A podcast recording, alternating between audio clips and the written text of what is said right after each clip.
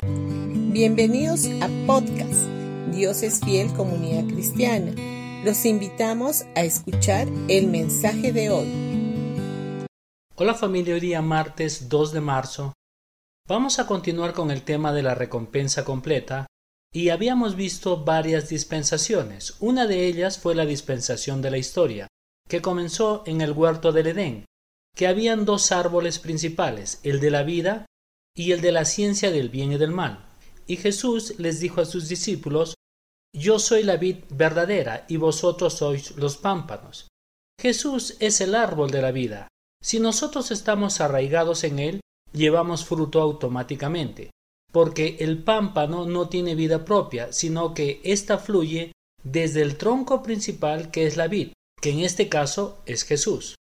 También vimos la dispensación de la ley, y que en el tiempo de la ley de Moisés vemos a Jesús representado en el tabernáculo. La Biblia dice que el Verbo divino se hizo carne y habitó entre los hombres. Ahora, la palabra griega que se utiliza para denominar lo que en español se traduce como habitar es sinónimo de tabernáculo, y que cada uno de los elementos del tabernáculo está representando los aspectos de la persona de Jesús. También vimos la dispensación de la gracia. Es donde Jesús se hizo carne para descender a la tierra, en el Nuevo Testamento el apóstol Pablo nos habla del nuevo pacto de la gracia.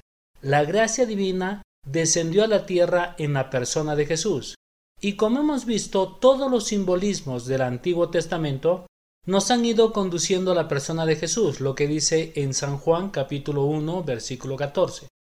Cuando Jesús resucitó, se presentó a sus discípulos y éstos no le creyeron, pero a causa del gozo, él les hizo ver lo que las escrituras decían de él.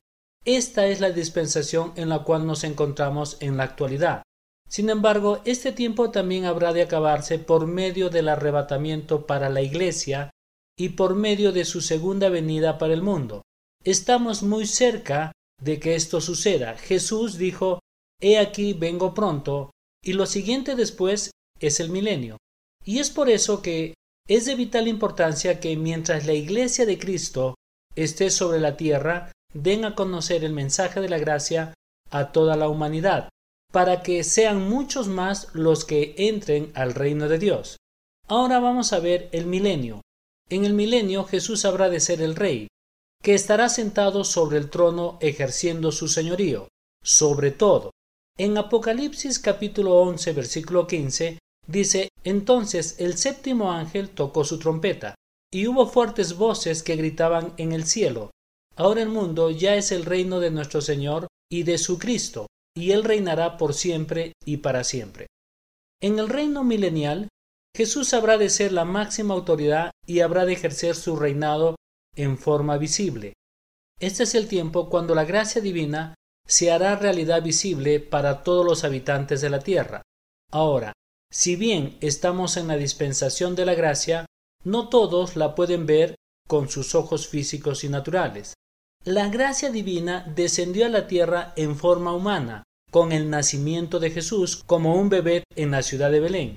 Y aunque Él es el mismo Hijo de Dios, sigue siendo carne para siempre.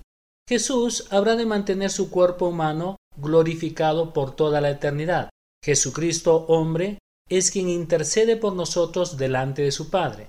Después de su resurrección, Jesús se presentó delante de sus discípulos y comió con ellos.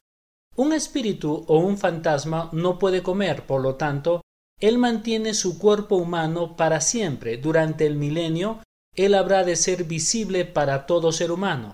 Él habrá de reinar con un cuerpo humano glorificado y nosotros reinaremos con Él de la misma manera, también con cuerpos glorificados. Ahora veamos la eternidad.